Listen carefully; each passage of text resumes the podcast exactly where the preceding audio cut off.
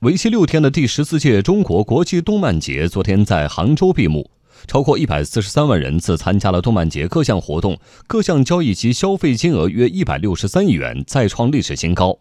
内容为王依然是动漫节的制胜法宝，中国原创动漫作品受到海外买家的青睐。来听报道。这几天，杭州变身为热闹非凡的动漫王国。在本次动漫节上，不少国产动漫游戏都打出了中国风。将武侠和戏曲的元素融入其中，这样的作品受到了海外买家的喜爱。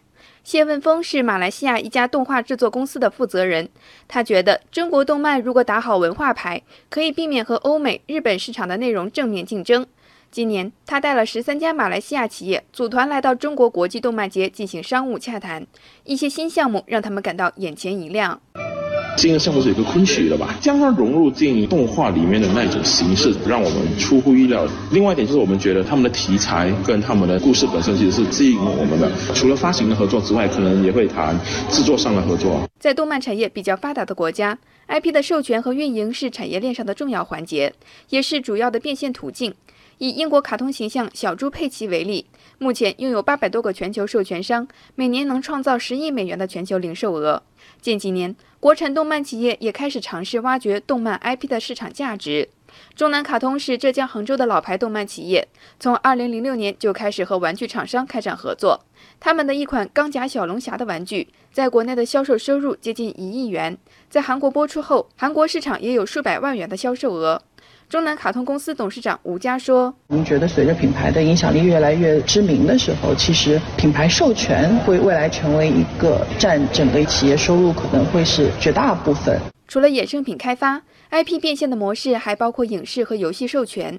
中国动漫行业 IP 价值研究报告显示，二零一七年动漫行业总产值达到了一千五百亿元，二次元用户超过三亿人。腾讯动漫品牌经理魏伟说。”未来，随着内容付费模式和国漫产业链日渐完善，二次元群体消费潜力将进一步释放。现在的 IP 它的多元化的延展性会更强。初步来看的话，其实它是一个正在从价值低洼地走向高洼地的这样的一个过程。尽管这几年国产动漫逐渐走了出去，IP 的变现模式也日渐丰富，但和国外动画电影强劲的票房掘金能力相比，大部分的国产动画电影仍有很大的提升空间。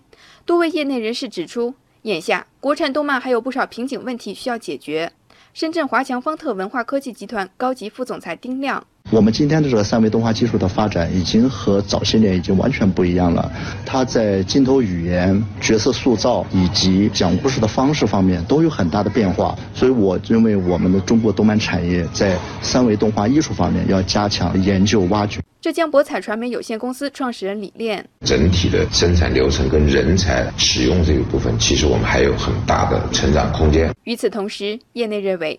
在拥有了技术和人才方面的储备之后，内容为王在动漫产业中依然是制胜法宝。中国动漫还是应该专注制作精品内容，才会取得更大的突破。